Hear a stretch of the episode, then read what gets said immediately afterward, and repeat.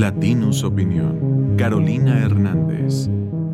Hace unas semanas, el crimen organizado en Reynosa se organizó para destruir cámaras de seguridad en 15 puntos de vigilancia. En respuesta, el vocero Jorge Cuellar dijo que ni fueron tantas cámaras destruidas y que fue más o menos una leve merma. Durante más de dos horas y sin que ninguna autoridad interviniera, los delincuentes usaron trascabos y tráileres para derribar los postes de cámaras de vigilancia. En total, se reportaron 39 cámaras inhabilitadas. Pero para el vocero de seguridad eso no fue tan grave y solo es cosa de un ajuste de estrategia. Por si fuera poco, el funcionario descubrió el agua tibia y en sus declaraciones dijo cosas como que la violencia no es nueva y que los narcos no son unos improvisados.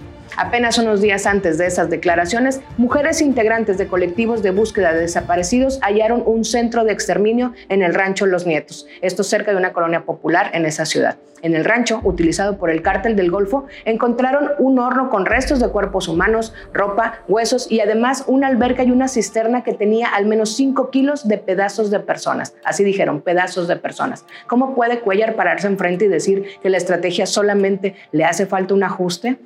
La ola de violencia en Tamaulipas es tan añeja como cruel. El éxodo de tamaulipecos que huyen de la guerra del narco es algo común. Hace apenas unos días, en Los Guerra, un pequeño poblado perteneciente al municipio de Miguel Alemán, cientos de personas tuvieron que abandonar sus hogares por miedo a los enfrentamientos entre cárteles del noreste y del Golfo. Y los que se quedan no lo hacen porque no quieren irse, sino porque de verdad no tienen a dónde ir y ellos deben sobrevivir el infierno de un pueblo paralizado deben resignarse a ver sus hogares convertidos en campos de batalla de dos grupos criminales que se pelean el tráfico de personas, de droga, de armas y de dinero entre México y Estados Unidos. Los Guerra lleva la penitencia en el nombre.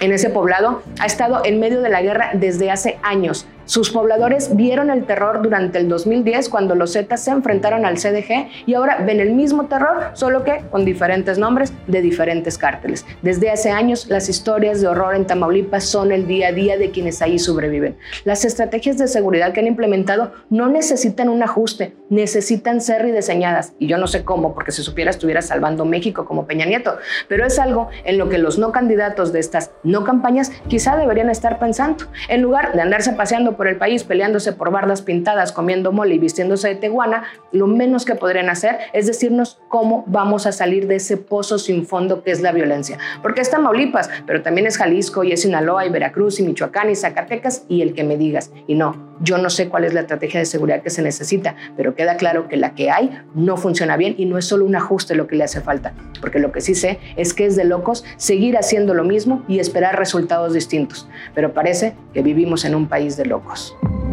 Esto fue una producción de Latinos Podcast.